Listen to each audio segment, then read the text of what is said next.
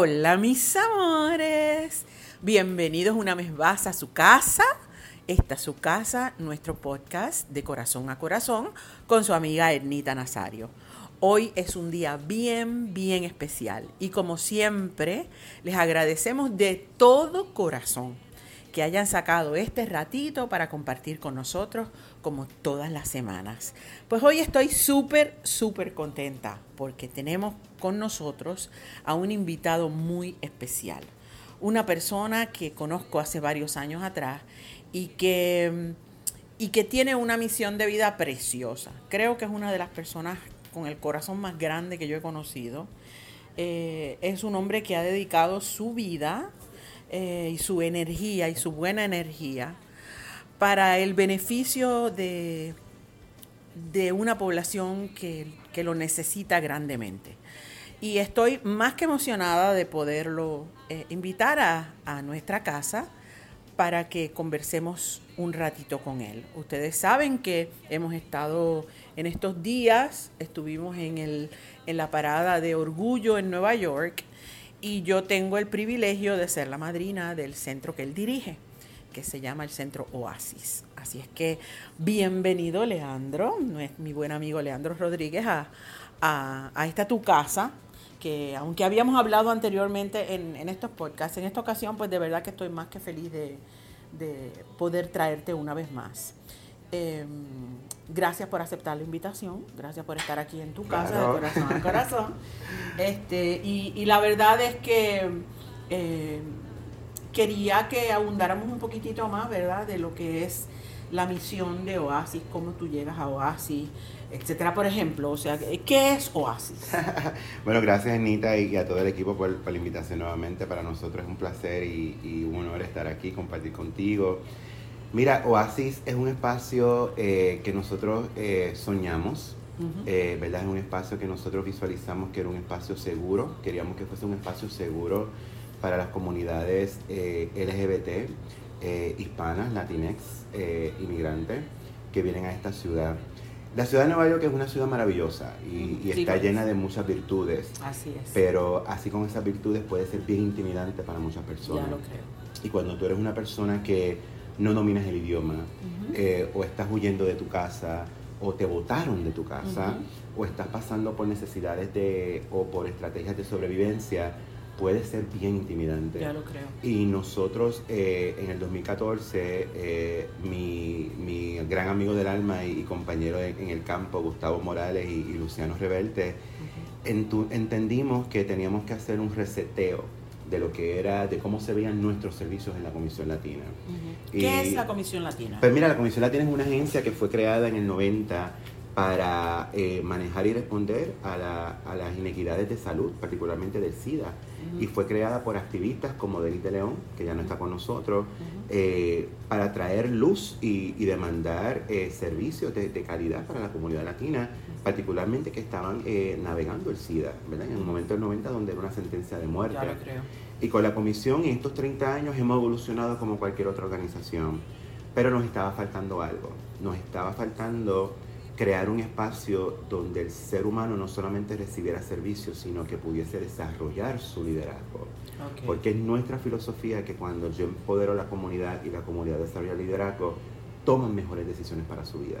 ya sea, ¿verdad? De eh, cualquier eh, tipo de, de cualquier tipo de decisión. De salud, personal, de trabajo. De trabajo pero tenemos que crear el espacio y el espacio no existía. El espacio físico. El espacio físico. Y claro, con el espacio físico viene la experiencia que se crea.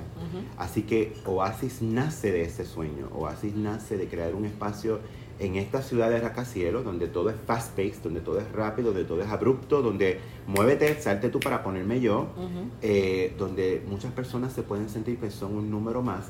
Nosotros queríamos crear otra cosa diferente, donde tú no eres un número más, tú eres una voz que cuenta.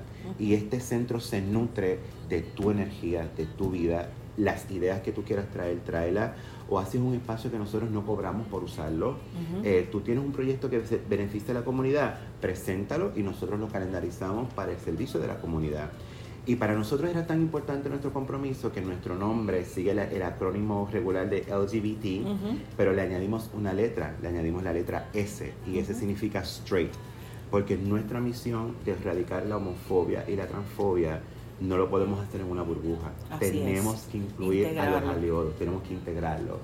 Y para nosotros, con las primeras actividades que hicimos, donde vimos a estas personas eh, LGBT traer a sus familiares, traer a sus um, abuelas, abuelos, tías, tíos eh, y familias escogidas, era importante y era necesario. Y, y por eso entonces que creamos ese espacio. ¿Y quiénes son, quiénes son las personas que componen Oasis? O sea, ¿quiénes son las personas que tú tienes ahí? Por ejemplo, yo soy una persona que llegó a la ciudad por primera vez y, y estoy, estoy perdido en el espacio y sé, sé de este lugar. ¿Quiénes son las personas que están, que reciben a esa población que viene a buscar ayuda en Oasis? Pues mira, nosotros creemos mucho en el modelo de pares, así que tú vas a tener gente que se parece a ti, que suena como tú, que habla como tú. Para nosotros es importante que tú te veas reflejado Así que tenemos eh, personas como Alejandra, como Samantha, como Estefanía, como Rubén, como Gustavo, como Luciano, que son personas que han pasado por estos procesos y son personas que son activistas públicos de, muchas de estas luchas. Así que, ¿quién mejor que ellos para, educarte y apoyarte? Entonces, si tú te sientes perdido o perdida, como me estabas mencionando, tú nos llamas y nosotros empezamos a trabajar contigo. Eh, no hay un no para nosotros, no hay barreras que no podamos trabajar.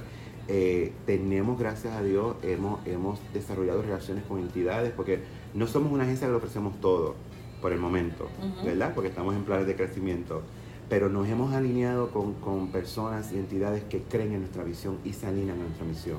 So, la experiencia que tú tienes con nosotros, si yo te tengo que referir a otro lugar, nos aseguramos que continúe la experiencia. O sea, que, que ustedes le dan seguimiento. Por ejemplo, una persona que necesite alguna ayuda para una orientación de salud, pues esa persona pues va donde ti y tú le dices, mira, los recursos de salud son esto, esto, esto, y puedes acceder a esto. O sea, Correcto, si no tienes documento, que es un, es un porcentaje eh, significativo en nuestra población, nosotros te ayudamos a adquirir eh, documentos aquí en la ciudad de Nueva York. Nosotros tenemos clientes incluso que vienen de New Jersey, de tres estados, porque no tienen servicios en eh, latino, no tienen servicios en español, y nosotros te damos esos servicios acá.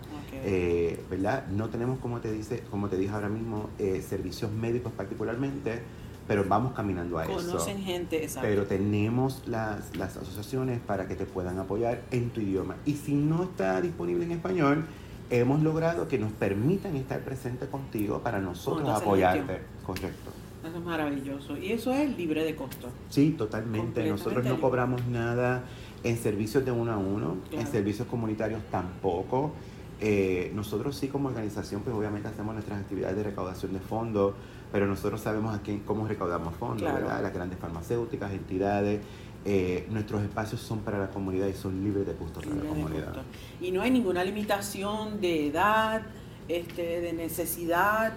O sea, no, eh, eh, pueden ir cualquier persona de cualquier país, de cualquier bueno, lo hemos visto de todo. De todo. lo hemos visto de todo. Nosotros, ¿verdad? Como centro, en estos últimos años, y el centro eh, fundado desde 2015, Hemos dado esta capacitación a otras organizaciones, por ejemplo, en California, eh, en Texas, me parece, eh, ¿verdad? Eh, en New Jersey, donde otras agencias quieren levantar similares proyectos y nosotros compartimos lo que hemos aprendido, ¿verdad? Pero en cuanto a clientes, mayormente vienen de Nueva York, de Puerto Rico, particularmente, por eso nuestro, nuestro cariño y nuestro compromiso con Puerto Rico, porque eh, de más está decir que desde María particularmente hemos visto una, un, un, exilio, un exilio de, personas, particularmente personas que ya viven con VIH, que se les hizo bien difícil eh, acceder a medicamentos en Puerto Rico, así que nosotros los ayudamos acá a canalizarlo.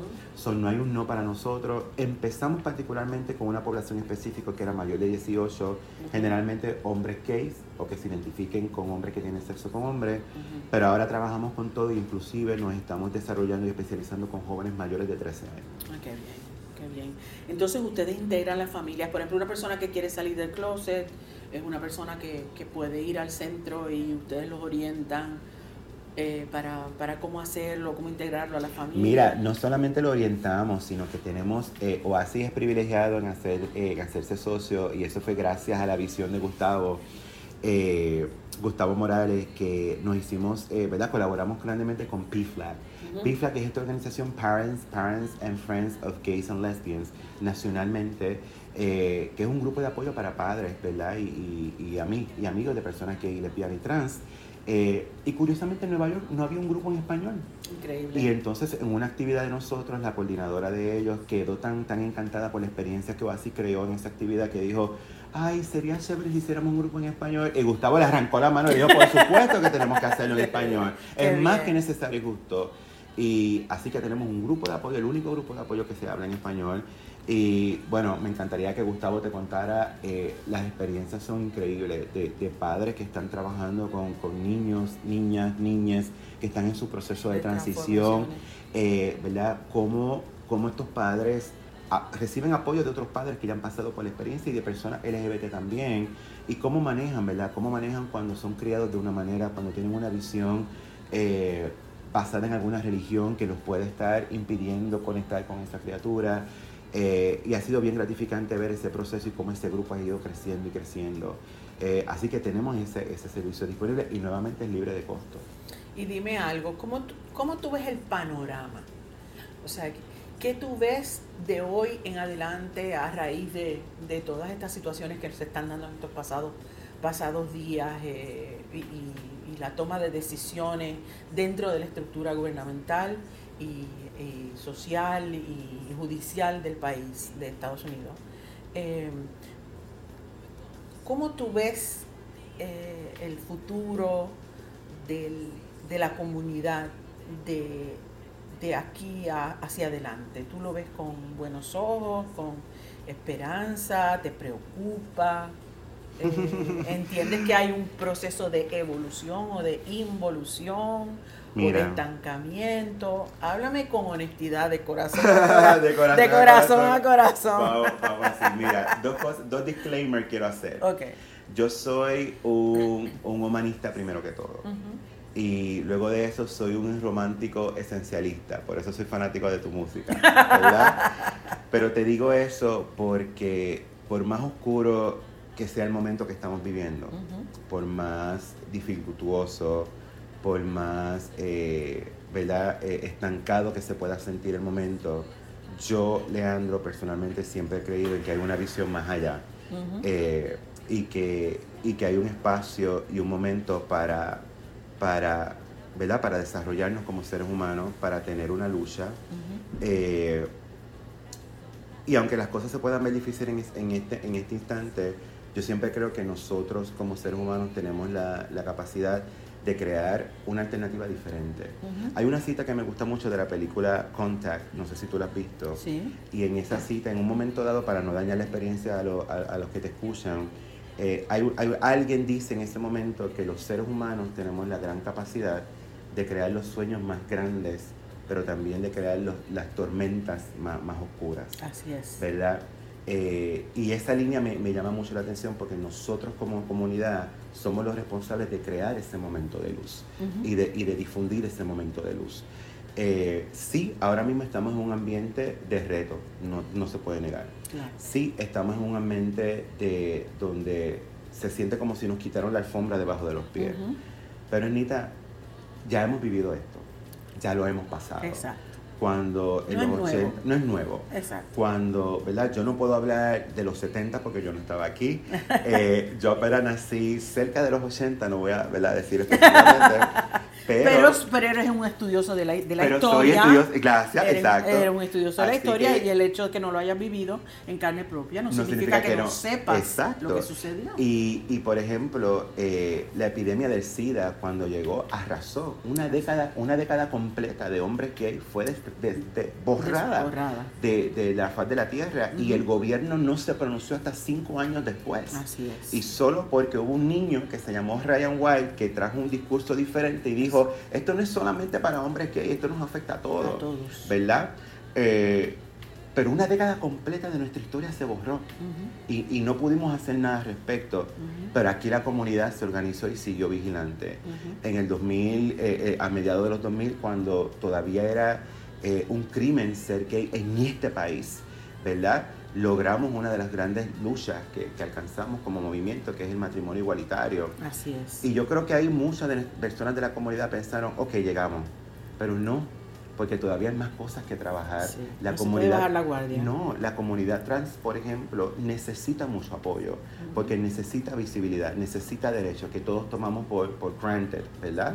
Eh, por Por desapercibido. sentado. Así que por sentado. Así que para mí este es un momento que me llama a la reflexión, pero también a, a la acción. A la acción. Ya el momento de ser introspectivo y, ay Dios mío, qué fuerte lo que pasó, ya pasó. Ahora tenemos que, que actuar. Y la receta la tenemos, porque tenemos grandes líderes como, como Pedro Zamora, como Denis de León, como Humberto Cruz, que nos enseñaron en que tenemos que movilizar a la comunidad y gestionar acción. Y con acción llegamos a lo que queremos. Exactamente. Si tú supieras que una de las cosas que más me impactó a mí de, de la parada de, de- de este año fue precisamente que sentí la presencia de los activistas, o sea, de personas que llevaban un mensaje, Sí. que más allá de, de la parte celebratoria, carnavalesca y divertida, ¿verdad? Que tiene, Claro, que es tiene parte esa de la vida. es parte de la vida, de la expresión artística y, y li- y- y libre, ¿verdad? De la comunidad, que siempre es preciosa y muy apreciada y, muy querida. Eh, también vi eh, grupos que se ocuparon, Sí. ¿verdad?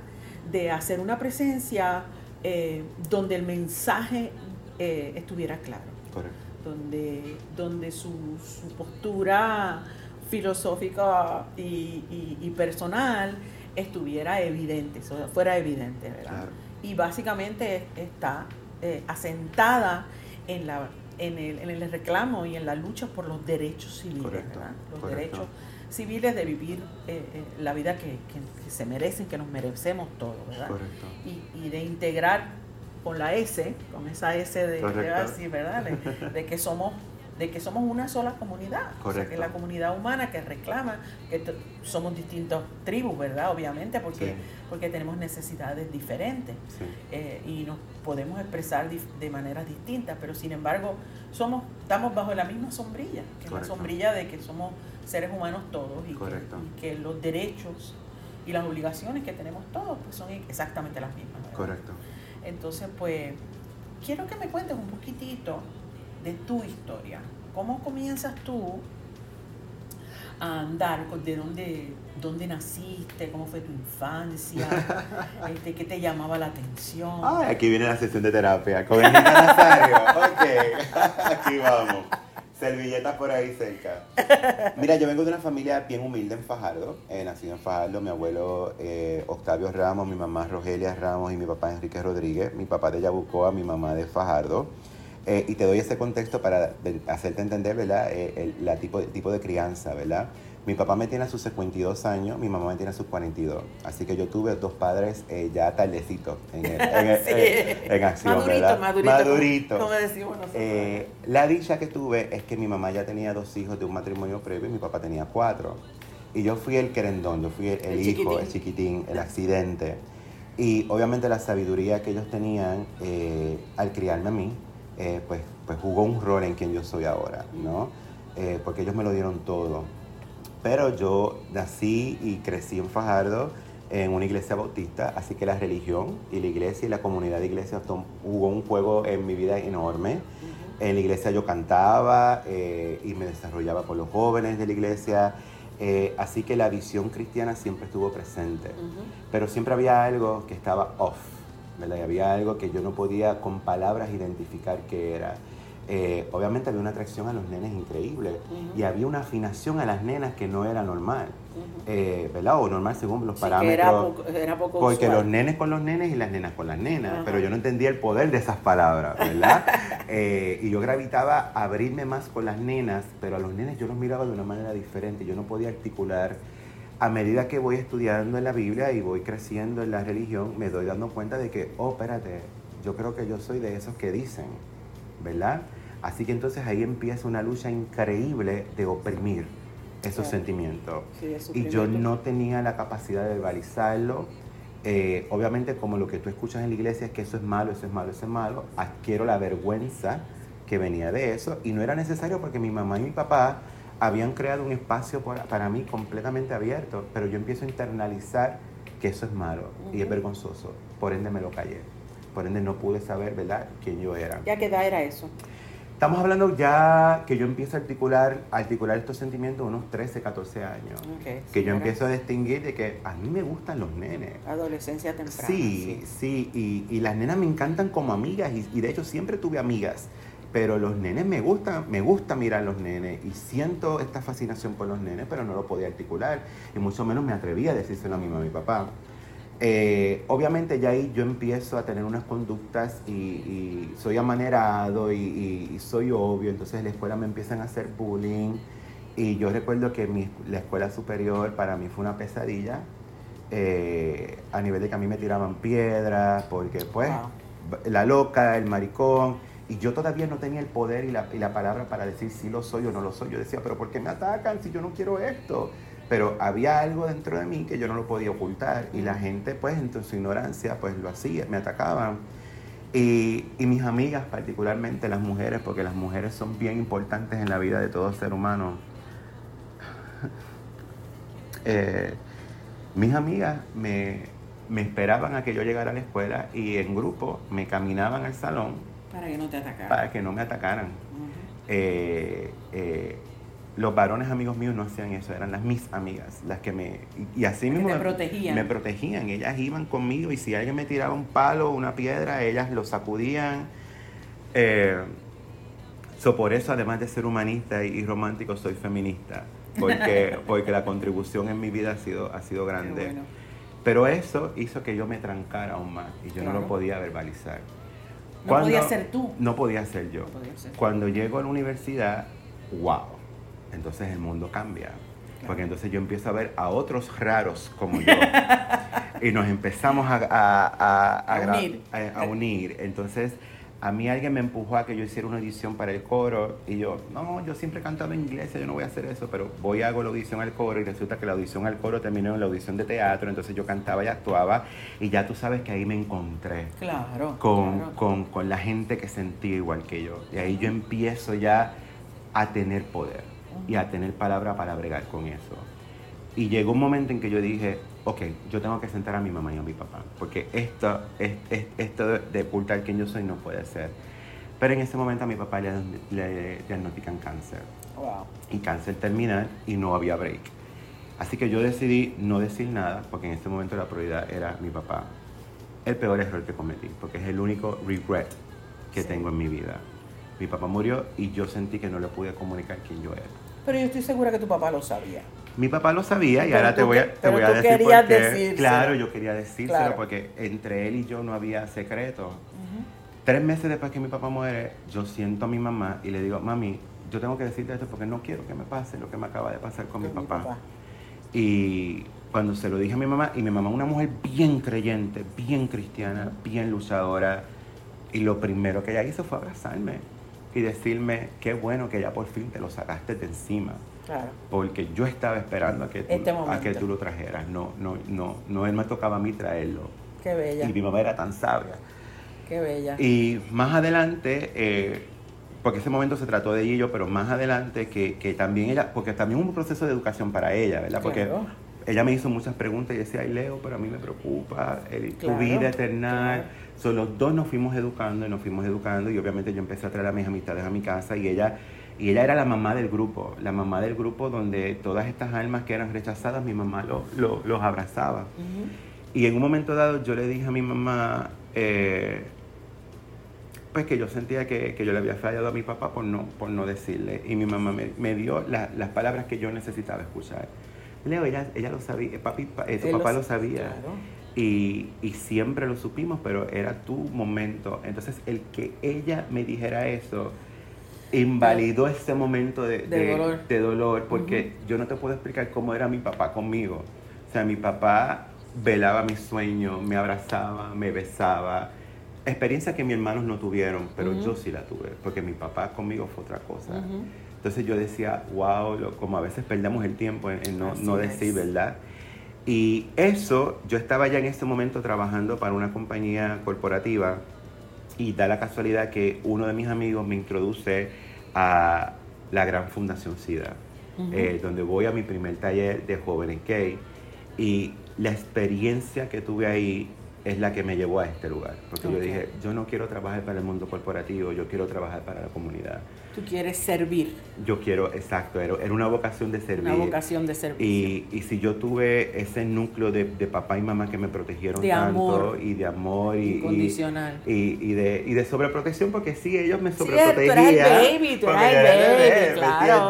Pero, pero hay tantos jóvenes LGBT que no tienen esa experiencia. No, ya lo creo. Y, yo creo que es una de las cosas más dolorosas. Más dolorosas, y más en un país como Puerto Rico que puede estar arriesgado a esa, a esa ideología, ¿verdad? Eh, eh, que, que no, no, ha sido reseteada. Eh, pues para mí era bien importante servir a la comunidad y, y, bueno, Fundación cerró porque llegó el momento de cerrar, pero entonces ahí la Comisión Latina me, me trajo a Nueva York. Te trajo a Nueva York. ¿Y cuánto tiempo estuviste en la, en la comisión? Llevo 16 años. 16 años en Nueva York. 16 años. 16 años con ellos. Y a través de ellos es que entonces creamos el centro de Oasis.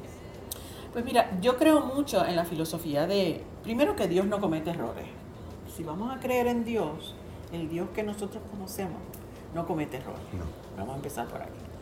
También creo que los padres, hay veces que no hay que decirle las cosas porque ya lo saben, ¿verdad? Tú te criaste en un ambiente de amor, de apoyo, eh, donde tanto tu papá como tu mamá estuvieron bien presentes en tu vida. Y, y eso sentó las bases para ser el ser humano que tú eres hoy en día, ¿verdad? Eh, tú eres uno de los de las personas, de los personajes más interesantes que yo he conocido en mi vida. Porque, oh porque la verdad es que tu luz es una cosa que, que es apabullante, ¿verdad? Y que eres como, o sea, atraes, atraes mucho a, y, y, el, y la, la vocación de servir que tú tienes es tan necesaria. Yo quisiera poderte clonar, como para regar unos cuantos por ahí, unos cuantos Leandro por ahí, porque la verdad es que el mundo necesita más gente como tú. O sea, eh, yo creo mucho en el privilegio de dar. Y, y creo mucho en que, en que los seres humanos se ponen en, en determinados lugares porque traen una misión que va más allá de ellos mismos, ¿verdad? No todo el mundo tiene los pantalones para hacerlo, y más en, estos ambientes en que nos creamos hoy, hoy en día, donde hay tanto bombardeo de negatividad y de, y de cuestionamiento y de violencia y de, y, de negatividad, porque esa es la verdad, o sea, no, no, no, nos podemos cerrar a que, a que hay mucha desazón, como que la gente está apabullada con con tantas cosas que nos han pasado en estos pasados tres o cuatro años.